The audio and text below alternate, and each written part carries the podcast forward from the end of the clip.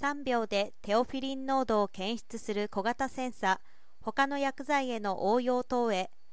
茶葉に含まれるテオブロミンの異性体テオフィリンは喘息や肺炎などの呼吸器疾患の治療に使われています。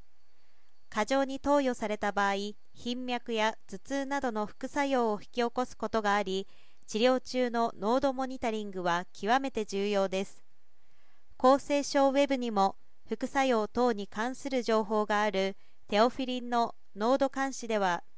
従来専門家のみ実施できる複雑な手順時間とコストを要していたということです。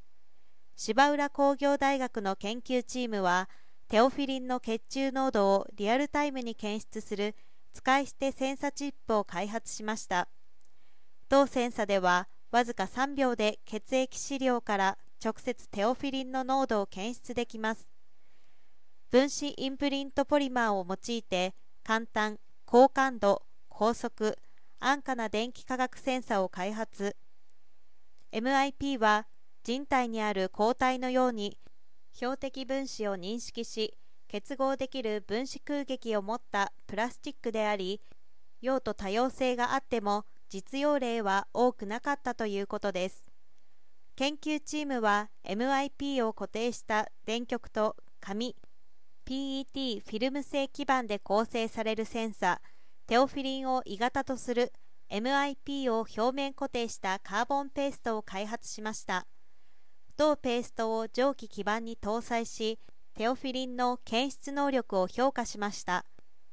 結果同センサは微量のテオフィリンも高感度で検出し他の薬剤にはほとんど応答を示さないことが確認されました。テオフィリンが低濃度で含まれる血液サンプルからも安定した検出ができました。今回開発したセンサ技術は抗菌薬や抗がん剤免疫抑制剤など多様なハイリスク薬のモニタリングにも応用できると考えています。